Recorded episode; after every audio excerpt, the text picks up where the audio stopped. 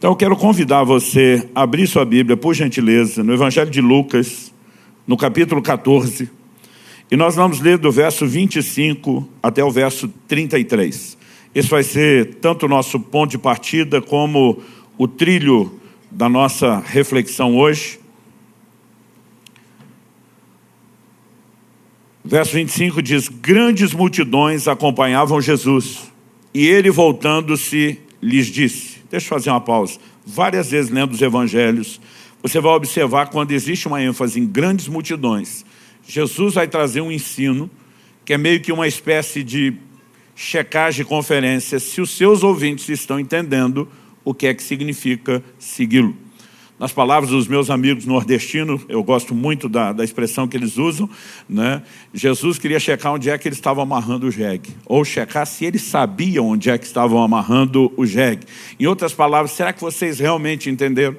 E não é que Jesus tivesse perturbado com a quantidade de pessoas. A Bíblia diz que Deus deseja que todos se salvem, mas Ele sabe como costuma ser a resposta do coração do ser humano. E de repente, quando ele olhava aquele tanto de gente, era como se ele tomasse a decisão, e nós vamos ver que ele fez isso várias vezes, se assegurar. Será que vocês realmente entenderam o que é que isso significa? Então, a partir desse momento, ele diz, se alguém vem a mim e não me ama mais do que ama o seu pai, a sua mãe, a sua mulher, os seus filhos, os seus irmãos, as suas irmãs e até a sua própria vida, não pode ser meu discípulo. Jesus não disse, olha, se não me amar mais, vai ser um discípulo de segunda categoria, vai ser um discípulo meia boca. Ele diz, não pode ser. Ou me põe primeiro, ou eu me torno né, a pessoa mais importante da sua vida, ou você não pode ser meu discípulo. Depois de esclarecer isso, ele ainda diz, e quem não tomar a sua cruz e vier após mim, não pode ser meu discípulo. Ele está sendo enfático em relação a quem pode e quem não pode. Então ele entra com duas alegorias. Pois qual de vocês, verso 28, pretendendo construir uma torre, não se senta primeiro para calcular a despesa e verificar se tem os meios para concluir? Para não acontecer que, tendo lançado os alicerces e não podendo terminar a construção, todos os que a virem zombem dele, dizendo, esse homem começou a construir e não pode acabar. Ou qual é o rei, que indo para combater outro rei, não se assenta primeiro para calcular se com 10 mil homens poderá enfrentar o que vem contra ele com 20 mil? Caso contrário, estando outro ainda longe, envia-lhe uma embaixada pedindo condições de paz. Assim, pois, Qualquer um de vocês que não renuncia a tudo que tem, não pode ser meu discípulo. O tema da minha mensagem hoje é calculando o custo.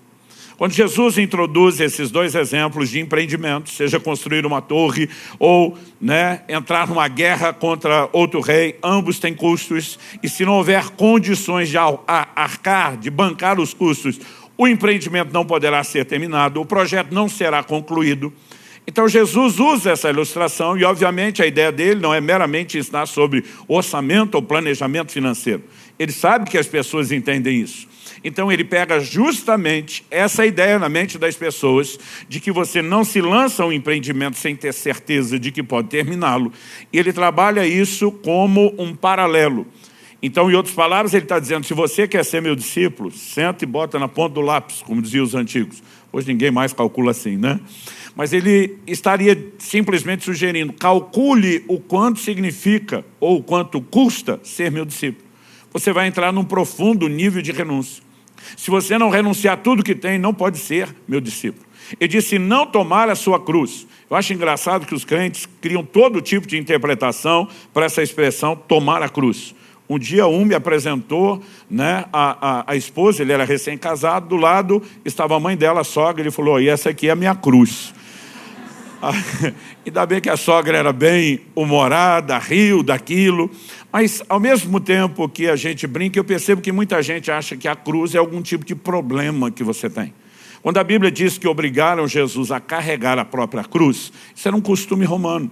Então a pessoa não apenas tinha sido sentenciada à morte, mas quando ela carregava a cruz até o lugar de execução, ela estava anunciando a todo mundo, eu estou sentenciado à morte. Então, basicamente, aquilo era um reconhecimento público de que ele estava sentenciado à morte. Então, se você pegar alguns estados lá do, do, dos Estados Unidos, que tem pena de morte por meios diferentes, seria o equivalente a Jesus estar dizendo, quer ser meu discípulo? Tome a cadeira elétrica e siga-me. Tome a injeção letal e siga-me, já que a câmara de gás não seria possível levar. Mas não era apenas carregar o que seria um instrumento de morte, era a admissão pública. Eu estou sentenciado à morte. Era a maneira de comunicar isso para todo mundo. Então Jesus está dizendo, você não apenas precisa resolver isso dentro de você, mas você tem que admitir isso diante de todo mundo. Agora, eu acredito que muita gente não tem chegado ao lugar onde Deus espera, justamente porque ao longo do caminho não entendeu, não calculou o custo. O último censo indica que nós somos hoje 55 milhões de evangélicos. Mas há uma estatística interessante que ela se mantém muito parelha desde que éramos perto de 30 milhões. Ela é mais ou menos o seguinte, isso varia de estado para estado no Brasil, mas um pelo outro alguns dizem que para cada um crente firme, você tem em média um desviado. Diferente do censo, que você tem todo da, os dados, os registros, os apontamentos, essa estatística, né, ela nunca me foi apresentada de forma documentada. Mas quem fala um pouco de Jesus por onde anda, percebe o quanto isso é real. Toda hora você lida com gente, né? para quem sai pregar o evangelho, que admite que um dia já teve uma experiência, um relacionamento com Jesus, mas hoje está afastado. O que tem levado tanta gente? Porque se não tivéssemos números como esse, e todo mundo tivesse firme, consolidado, nós poderíamos ter hoje 110 milhões em vez de 55. Ou seja, já praticamente teríamos passado a metade da nação brasileira. Me parece que o grande desafio da igreja não é tanto proclamar o evangelho, é consolidar aqueles que se convertem no entendimento correto do que é a vida com Cristo e do que é necessário para cada um de nós permanecer até o fim. Jesus não estava dizendo que ele não queria todo mundo. Mas ele estava dizendo, provavelmente vocês não estão calculando. E daqui a pouco você vai descobrir que não tem condição de terminar a torre ou de concluir essa guerra. Então é importante que você saiba. Essa ideia de calcular o, o custo, ela não é apresentada somente nesse texto, embora nesse texto, em particular, a gente possa reconhecer que a ilustração de Jesus foi muito pontual, foi muito precisa. Mas na Bíblia nós vemos tanto Jesus como os apóstolos trabalhando a ideia. Qual é a ideia? Saiba o custo antes de começar. Não apenas saiba, né? calcule exatamente o que é que você precisa, não só para começar, mas para poder chegar até o fim. Em Mateus, no capítulo 7, nos versos 13 e 14, Jesus diz, entrem pela porta estreita, porque larga é a porta e espaçoso o caminho que conduz para a perdição, e são muitos os que entram por ela. Estreita é a porta e apertado é o caminho que conduz para a vida, e são poucos os que o encontram. Então, quando Jesus está falando de muita gente na porta e caminho largo, pouca gente na do lado de cá, ele não está falando do desejo de Deus. Ele está falando da inclinação do homem de buscar aquilo que o agrada, da dificuldade dele de escolher um caminho, por exemplo, de renúncia. Então, quando eu olho para verdades como essas, eu percebo que o tempo todo Jesus estava tentando criar uma consciência, uma mentalidade. Vocês não podem criar na mente de vocês uma fantasia sobre o que significa ser meu discípulo. Outro dia alguém perguntou, pastor, o que, que o senhor acha que é o significado da porta estreita e larga? De novo, esse é um assunto que às vezes eu vejo mais brincadeira com ele do que a tentativa de entendê-lo. Né? Outro dia eu vi um cobrando o outro amigo perto, que estava um pouquinho acima do peso, falou, meu irmão, tu tem que perder uns quilinhos. O outro entrou na brincadeira e falou, me deu um bom motivo para emagrecer. Aí o primeiro falou, a porta é estreita. Tipo assim, pode ser que você não passe lá. Os dois riram, e eu fiquei pensando, ninguém levou a sério nem a mensagem de Jesus, nem a importância da perda de peso. Mas, basicamente, quando eu e você pensamos no caminho estreito, a gente pensa com a mentalidade de hoje. Pelo menos a maioria que eu converso diz isso. Então ele imagina uma calçada larga ou uma calçada estreita. Né? Quando eles falavam de caminho, não era a pavimentação que era estreita. Aliás, a maioria dos caminhos sequer eram é, pavimentados. Interessante que essa expressão traduzida aqui, estreita, ela fala de algo apertado.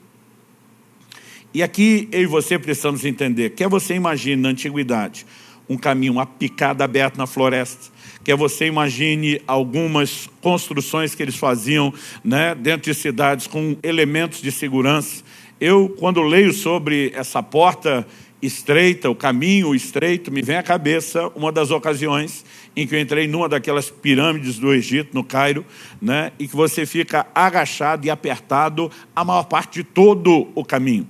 Basicamente, o que Jesus está falando é que é desconfortável. E não está dizendo, olha, aqui tem pouco, porque não passa todo mundo uma vez, lá o largo tem muito, porque lá passa muita gente junto, porque na porta estreita poderia passar muita gente por meio de uma fila, um de cada vez, mas mesmo assim tem muita gente. A ideia é falar de algo que é desconfortável. E quando nós olhamos para o Evangelho, nós precisamos entender isso. Não significa que não haja deleites em Deus, que não haja recompensa, que não haja bênçãos, mas para a inclinação da natureza humana, carnal, pecaminosa, egoísta, a proposta do Evangelho de morrer para si, ela é desconfortável. Não adianta eu e você tentar nos tratar de forma diferente. Mas muitas vezes eu vejo a forma como o evangelho está sendo pregado. Outro dia eu vi um falando, venha para Jesus e todos os seus problemas serão resolvidos. Eu pensei, como é que é? Alguém tinha que contar para essa pessoa que ela vai ter mais problema depois de converter do que tinha antes.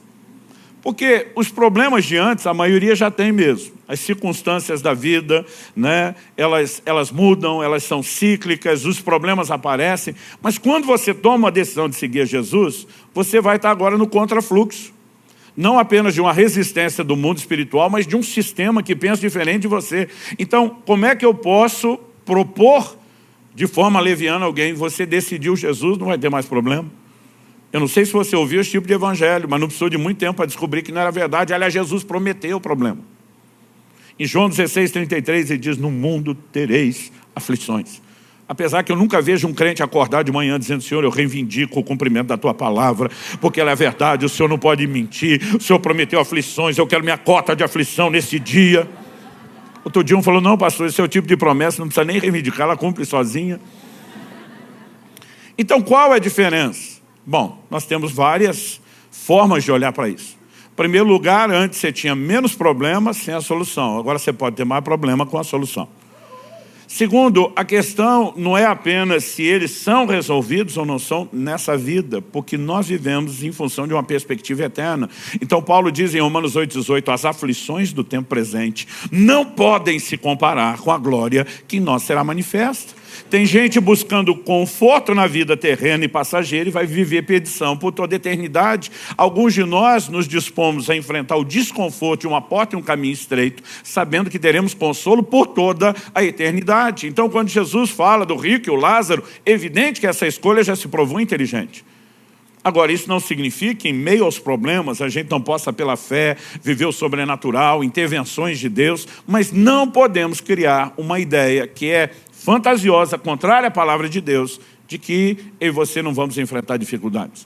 O compromisso com Jesus precisa ser bem resolvido no nosso coração e ele tem que ser baseado e fundamentado no entendimento do que nos aguarda.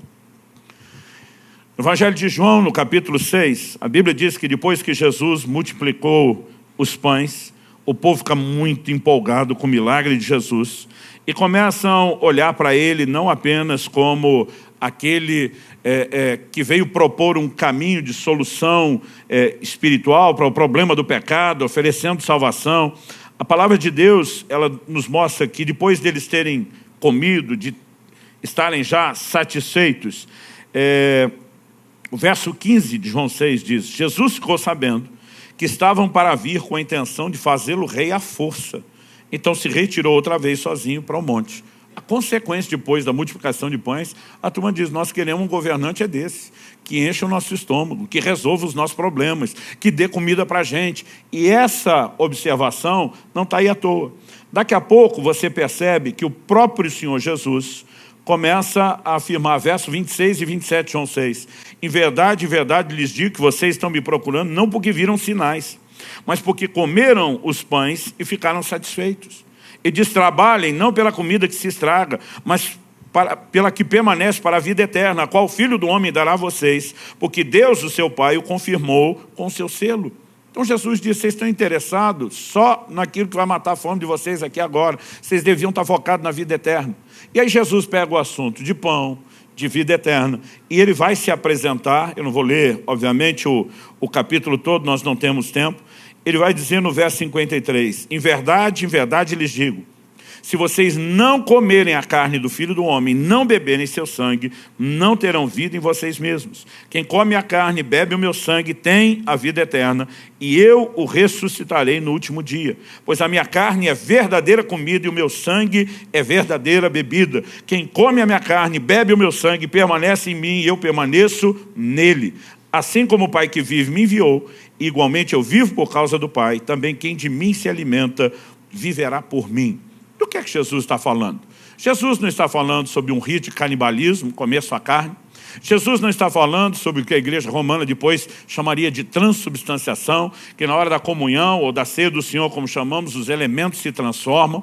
Mas Jesus, embora posteriormente vá usar a figura do pão e do vinho como elementos simbólicos da carne e do sangue e de lembrarmos o que ele fez, não é disso que ele está falando. Esse rito não foi instituído ainda. Jesus pega um conceito que os povos antigos do Oriente não tinham dificuldade de entender, que era o mais profundo, sagrado nível de compromisso que alguém podia assumir com o outro, aliança de sangue. A aliança de sangue falava de mistura de vida. Havia muitos rituais. Alguns povos antigos, às vezes, cortavam né, a, a, a, mão e ambos misturavam o sangue, dizendo nossas vidas se misturam, era um pacto, um compromisso indissolúvel, mas havia muitos ritos, e em Gênesis 14 a gente percebe que quando Melquisedeque vem ao encontro de Abraão, a Bíblia diz que ele vem trazendo pão e vinho.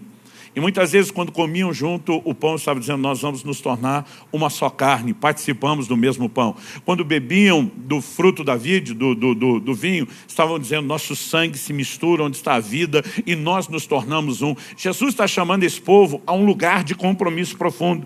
E é evidente que entenderam o tom da mensagem, porque olha o verso 60 de João 6. Esse eu quero que você me acompanhe muitos dos seus discípulos, não está dizendo só seguidores e nem alguns, muitos dos seus discípulos, tendo ouvido tais palavras, disseram: duro é esse discurso, quem pode suportá-lo?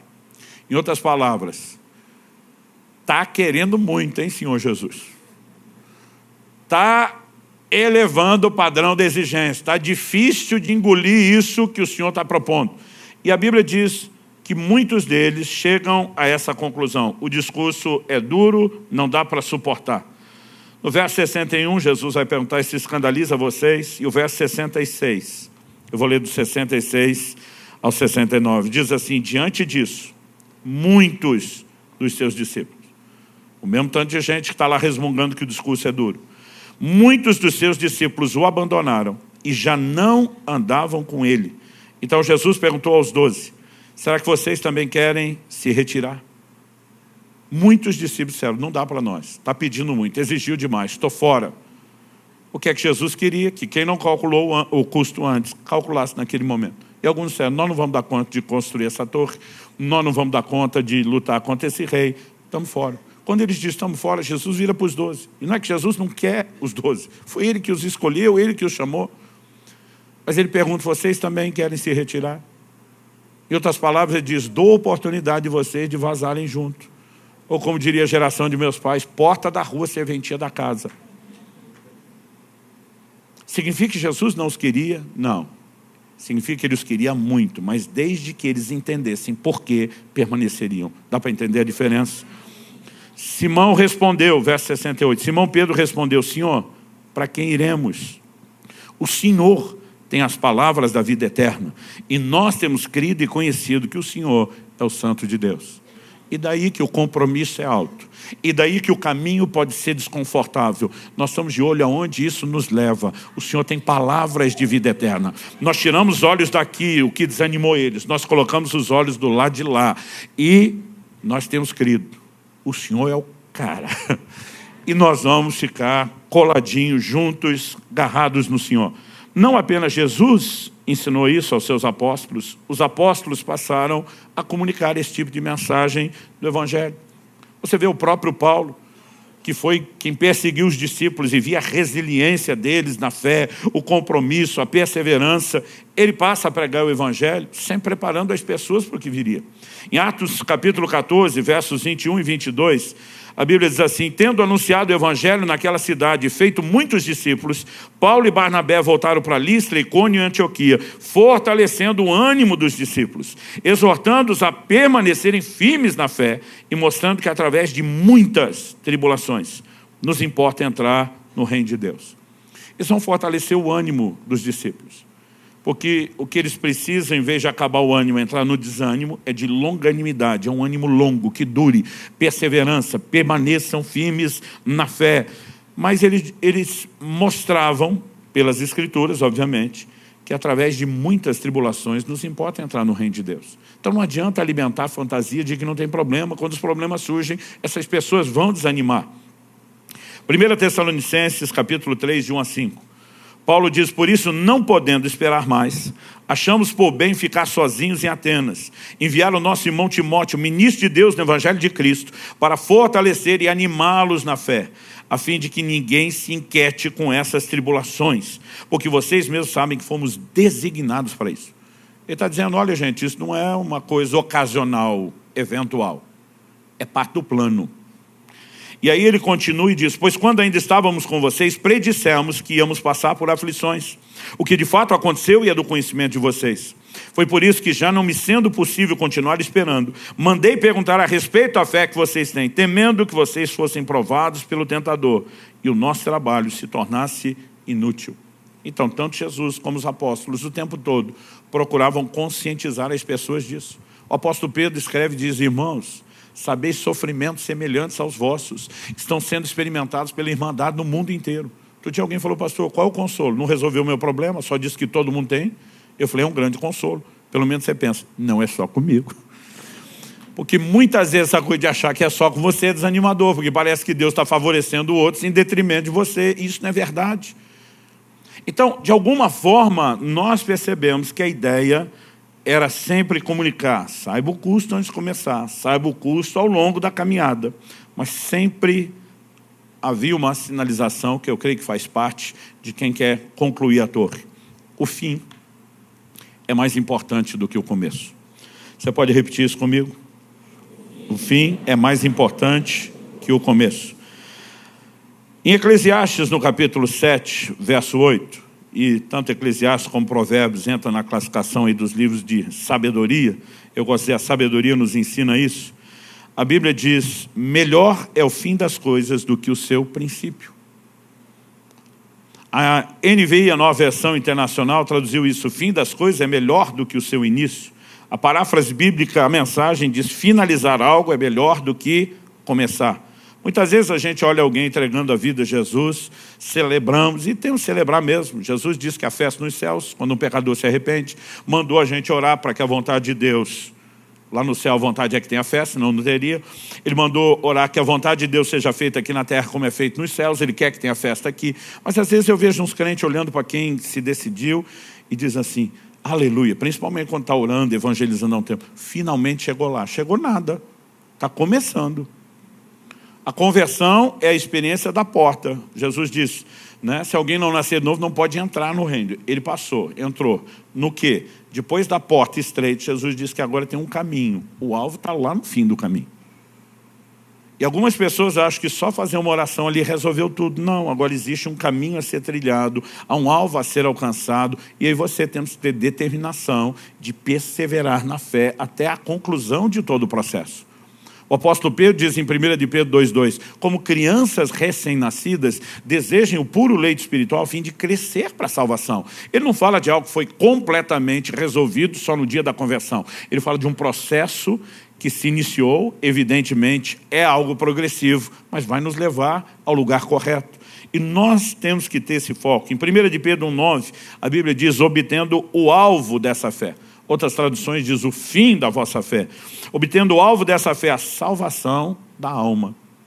Então, eu não estou abraçando o Evangelho porque eu preciso de um milagre financeiro, eu não estou abraçando o Evangelho porque eu preciso de uma intervenção de cura, porque eu preciso que Deus faça algo na minha família, ainda que eu possa experimentar esses efeitos colaterais do Evangelho.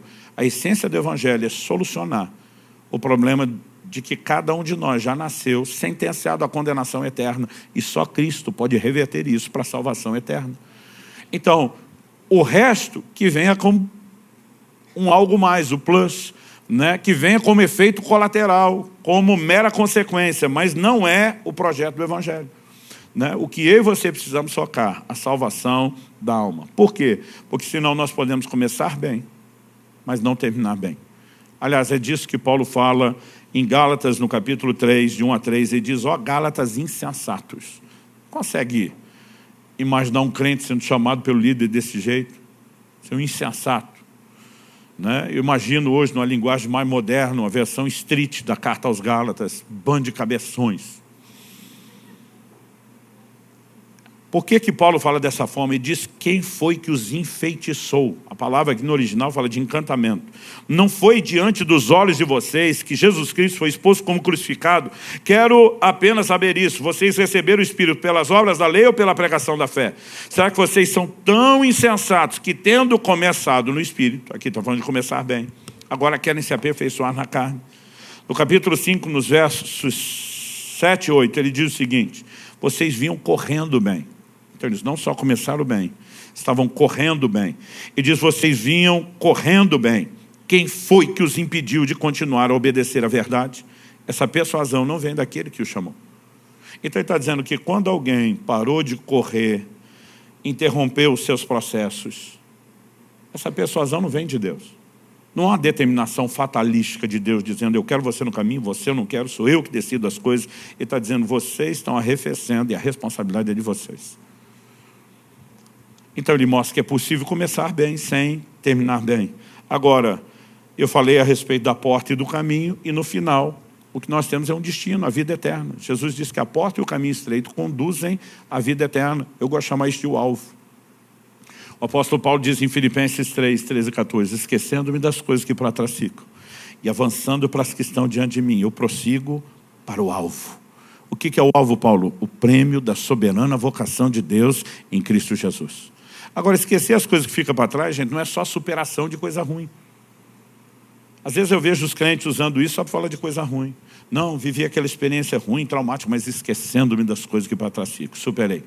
Ah, fulano me machucou, perdoei, esquecendo-me das coisas que para trás ficam.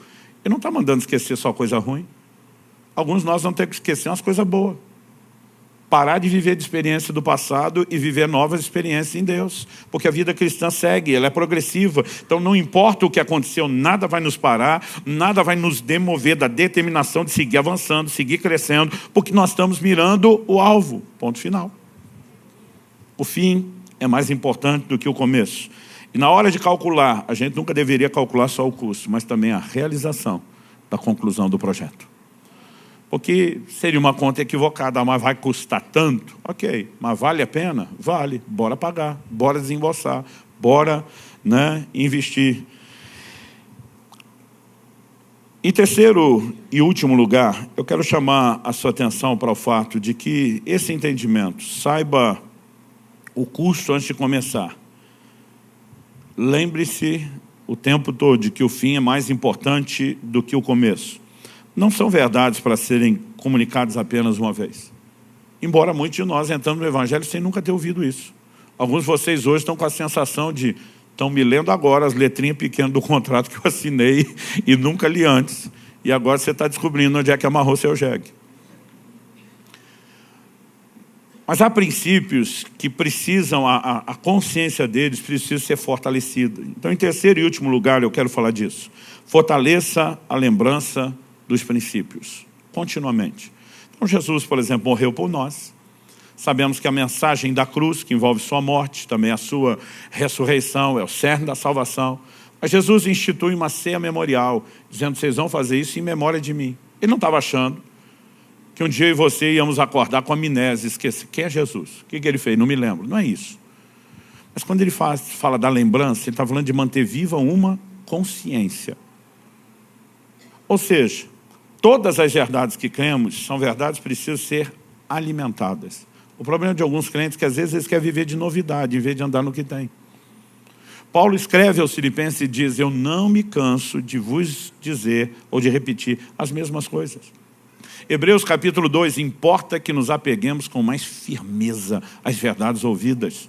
Algumas coisas que foram ouvidas vão precisar cada vez mais de mais firmeza, de um envolvimento, isso só vem pela repetição. Não é apenas uma questão didática, mas diz respeito à formação de hábitos. Quantos aqui são pais? Pai ou mãe? Algum de vocês conseguiu ensinar os filhos a arrumar a cama quando acorda pela manhã, falando uma vez só? Porque não é só informação. Você precisa criar uma consciência. E isso precisa ser parte de um discurso onde não apenas a gente se recorde, mas preste atenção. Vocês têm o privilégio de ser parte de uma igreja que tem uma visão de alcançar o perdido, mas não apenas trazê-lo uma experiência e diz, agora te vi. A gente entende que todos esses filhos gerados têm que ser cuidados. Então existe cuidado pessoal discipulado, existe um nível de envolvimento, que é aquele cuidado em grupo, né, que diz respeito às reuniões menores que acontecem aí durante a semana nas casas, aqui se chamam de life. O livro de Hebreus diz isso. Nós temos que admoestar uns aos outros, exortar uns aos outros. Então, não é nem só aquela coisa de eu sou pai espiritual porque eu ganhei para Jesus, ou eu sou discipulador oficial, ou eu sou líder do life, mesmo que não haja isso.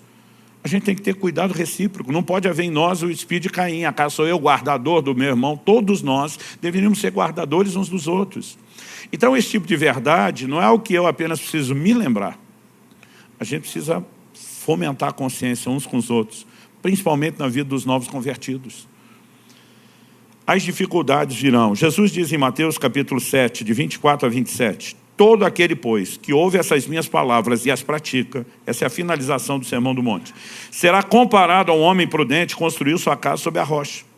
Caiu a chuva, transbordaram os rios, sopraram os ventos e bateram com força contra aquela casa. Você pode repetir isso comigo? Diga, caiu a chuva, transbordaram os rios, sopraram os ventos e bateram com força contra aquela casa. Só que a Bíblia diz assim: ela não desabou porque tinha sido construída sobre a rocha. Mas ele diz: e todo aquele que ouve essas minhas palavras e não as pratica, será comparado ao homem insensato que construiu sua casa sobre a areia. O que é que acontece com o segundo construtor? A mesma coisa que o primeiro. Se olhar ali, parece um Ctrl-C, Ctrl-V. O que, que diz ali? Repete comigo. Caiu a chuva, transbordaram os rios, sopraram os ventos e bateram com força contra aquela casa. Exatamente as mesmas características, mas ele diz, e ela desabou sendo grande a sua ruína. A diferença da casa que dura e a que não dura, nós precisamos entender isso, não são as circunstâncias às quais elas são expostas. Às vezes nós olhamos para crentes firmes e a gente tem meio que aquele sentimento, não, isso aí deve meio ter sido contemplado no céu para ter uma versão light e fácil de vida cristã, com ele dá tudo certo. Outro dia um falou para mim, falou, não, você, você deu muita sorte. Eu fico olhando a sua família. Eu digo, miserável. Quando nós éramos adolescentes, eu falava de me guardar em pureza, tu zombava e queria aprontar. Quando eu decidi isso, você agia dessa forma. Quando eu falei, cuida com as suas escolhas, você não estava nem. Agora, no final das contas, minha casa está de pé, eu sou o sortudo e você é o azarado. As pessoas querem culpar tudo, as circunstâncias, o destino, Deus, o diabo, os outros. Mas nós não percebemos que o diferencial não são as circunstâncias às quais somos expostos. É se estamos nos preparando para enfrentar aquilo ou não. Então por que, que alguém vai construir a casa sobre a areia? Porque está pensando, não vai chover. Se chover, não vai chover muito, não vai dar enchente. Se der enchente, vai pegar outro caminho, mas não vai pegar a direção de casa. Não vai ter vento para derrubar.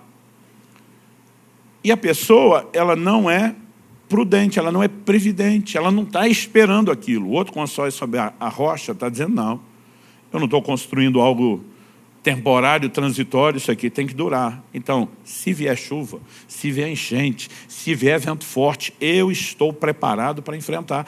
E é esse tipo de casa que dura. Então, essas verdades que foram largamente ensinadas, repetidas, precisam ser comunicadas e lembradas. Em Mateus, no capítulo 13, nos versos 5 e 6, Jesus diz na parábola do semeador, outra parte caiu em solo rochoso, onde a terra era pouca e logo nasceu, visto não ser profunda a terra. Saindo, porém, o sol queimou, e porque não tinha raiz, secou-se. Nos versos 20 e 21 de Mateus 13, Jesus explica a alegoria dos versículos 5 e 6. O que foi semeado em solo rochoso, esse é o que ouve a palavra e logo a recebe com alegria, mas ele não tem raiz em si mesmo, sendo de pouca duração. Crentes de pouca duração. O texto continua e diz: quando chega a angústia ou a perseguição por causa da palavra, logo se escandaliza ele não desenvolveu profundidade. ele era superficial, as raízes estavam ali por cima. Quando vem a oposição, a dificuldade, essas pessoas não suportam. Mas Lucas capítulo 8, verso 15, falando, e agora eu quero destacar a importância de perseverança, que é um elemento fundamental o tempo todo para a nossa caminhada. Jesus, em Lucas 8,15, fala: a parte que caiu na terra boa, esses são os que tendo ouvido de bom e reto coração, retém a palavra estes frutificam com perseverança. Eu amo essa ideia, frutificam com perseverança. Né? Às vezes a gente olha para o que está frutificando e diz, puxa, esse realmente é abençoado, deu tudo certo para ele. E a gente não olha o que é que está acontecendo fora né, da vista dos olhos da maioria, determinação de perseverar, de seguir firme. Em Hebreus, no capítulo 6, a Bíblia nos mostra a importância de que a gente permaneça até o fim nesse pique, na pegada de dedicação. No verso 10, tem um contexto, o, o, o escritor afirma que Deus não é injusto para se esquecer do trabalho que eles fizeram, né, do amor que demonstraram para com seu nome, e diz, porque vocês serviram, estão servindo os santos. Então, dentro desse contexto, olha o que ele vai dizer nos versos 11 e 12. Desejamos que cada um de vocês continue mostrando até o fim o mesmo empenho para a plena certeza da esperança, para que não se tornem preguiçosos, mas imitadores daqueles que pela fé e paciência herdam as promessas. Diga comigo, continue mostrando até o fim o mesmo empenho. Fala para um vizinho do lado, você não conhece, faz cara de paisagem, finge que é amigo. Fala para ele assim: continue mostrando até o fim o mesmo empenho. Então, quando olhamos para essas orientações bíblicas, a gente percebe não só que somos chamados a garantir empenho e dedicação na caminhada, mas o texto fala que é pela fé e paciência que se erra nossa promessa. A expressão traduzida aqui, paciência, em outras versões, vem como longanimidade. Longanimidade é ânimo longo, a capacidade de não desanimar. Em muitas, eu diria talvez a maioria das, das traduções, perseverança.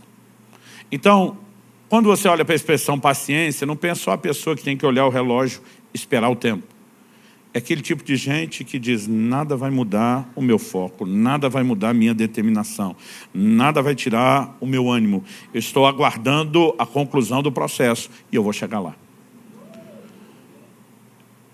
Eu acho interessante que normalmente quando eu, talvez por natureza, por temperamento, isso me seja mais fácil quando eu abraço um projeto, só aqueles assim que eu sou incansável até terminar. Eu me considero perseverante, mas minha mulher tem um sinônimo para essa virtude. Ela diz teimoso. Ela diz quando você encana com algo, tem que ser Deus ou alguém de muito boa argumentação e sabedoria. Mas ela falou: o interessante é que não vão apenas mudar o que você acha, você vai canalizar toda a determinação naquilo. E eu quero trocar e usar esse sinônimo e dizer que é pela fé e teimosia que você herda as promessas. Nós temos que fincar o pé e dizer: nós não entramos nesse negócio para brincar, não foi durante um tempo, não foi para casa cair depois, não foi para o processo parar. Há uma linha de chegada me aguardando. Eu estou firme caminhando para o alvo. E se já houve empenho, vai ter no mínimo mesmo. Se possível, mais. O apóstolo Pedro já escreve e diz que nós temos que demonstrar diligência cada vez maior. E diz, porque fazendo assim vos será amplamente concedida a entrada no reino eterno de nosso Senhor e Salvador Jesus Cristo. As pessoas confundem a definição de graça. Eu gosto de repetir uma frase de Dallas Willard que diz, graça é ausência de mérito, não de esforço. Sabe, o seu esforço não te faz merecedor, mas não quer dizer que ele não é importante, que ele não é necessário. Deus oferece recursos e nos responsabiliza por usá-los. Tem que haver da nossa parte dedicação para viver a vida cristã. Isso envolve a consciência. O custo é elevado? É. A recompensa é maior ainda? Eu vou me dedicar eu vou viver o plano completo de Deus. Em Hebreus, no capítulo 10, nos versos 35 a 39, nós lemos: Portanto, não percam a confiança de vocês, porque ela tem grande recompensa tem grande recompensa. Então, assim, por que, que eu posso perder a confiança? Porque há coisas no caminho que podem desanimar. Mas o que, que me ajuda a não perder? é entender o motivo de tudo isso. É o que está do lado de lá. Eu não sei você, mas eu vivo minha vida em função de uma frase. A frase que um dia eu espero ouvir do rosto sorridente de Nosso Senhor.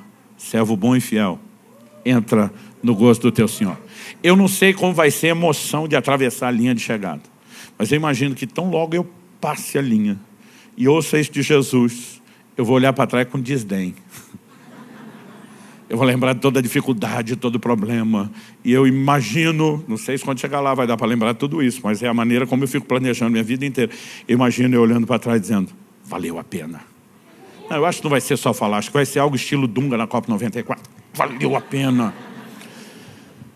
Porque naquele momento, meu amigo, nós vamos entender o que Paulo disse, as aflições desse tempo presente não podem se comparar com a glória que em nós será manifesta. A leve momentânea tribulação não pode se comparar com o peso da glória. O que, que ele está dizendo, leve e pesado? Ele está usando a analogia da balança no prato das tribulações.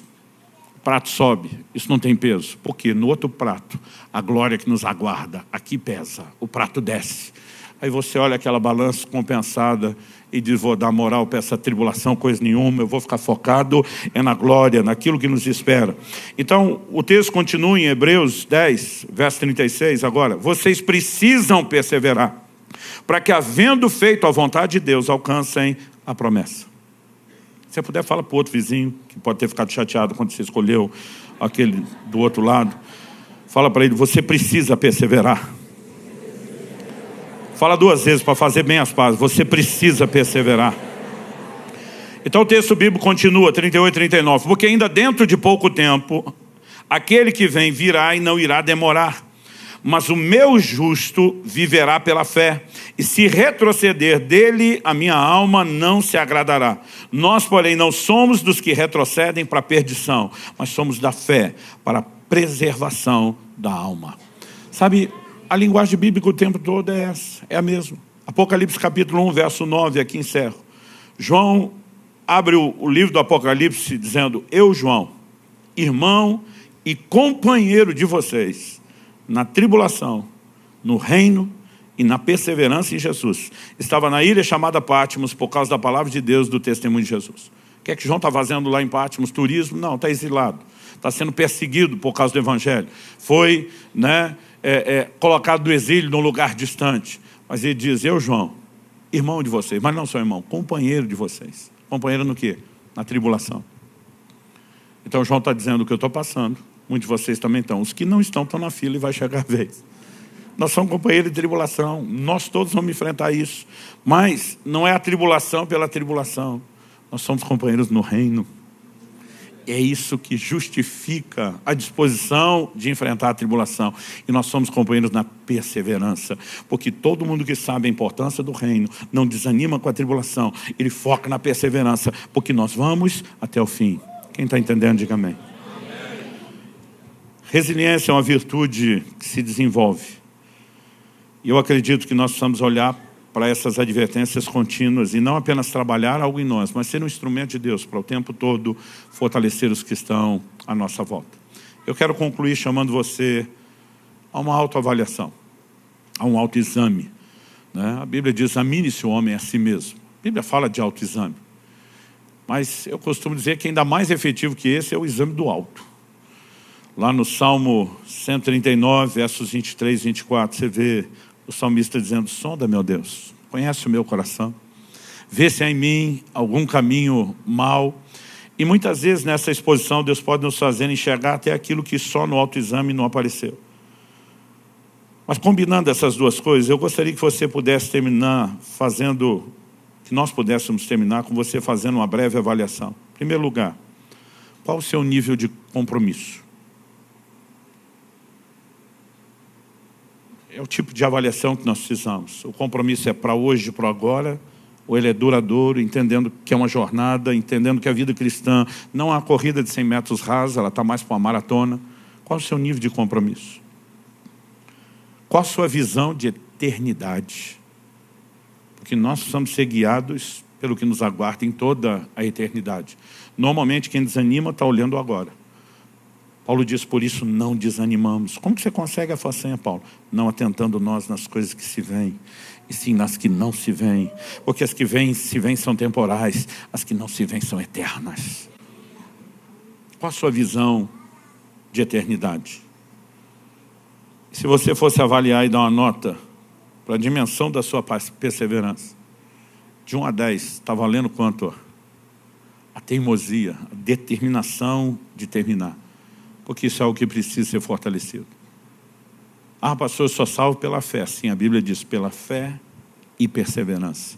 Pela fé e longanimidade. Pela fé e paciência. Porque se você não tiver a perseverança, você perde a fé. E a fé que te salva não é só que te faz passar pela porta. A fé tem que ser mantida ao longo do caminho. A Bíblia fala de gente que naufragou na fé. Não chegou no destino. Então que eu e você possamos terminar dizendo como Paulo, combati o bom combate. Completei a carreira guardei a fé. Você recebe essa palavra em nome de Jesus. Feche seus olhos por um instante. Eu gostaria que você orasse, pudesse continuar avaliando seu nível de compromisso, visão de eternidade, dimensão da sua perseverança.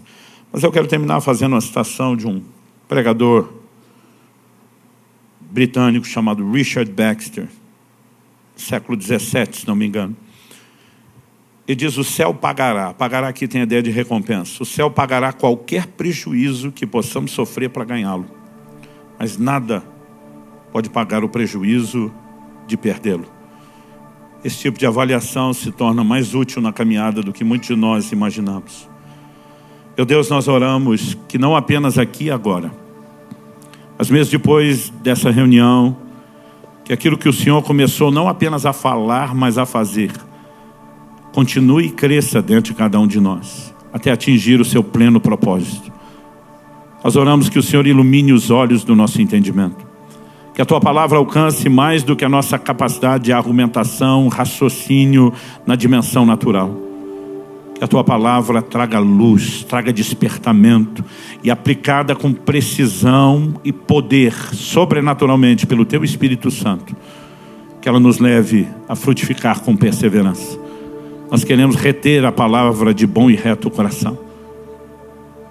E clamamos graça e favor do alto, para que possamos corresponder em tudo aquilo que o Senhor tem falado.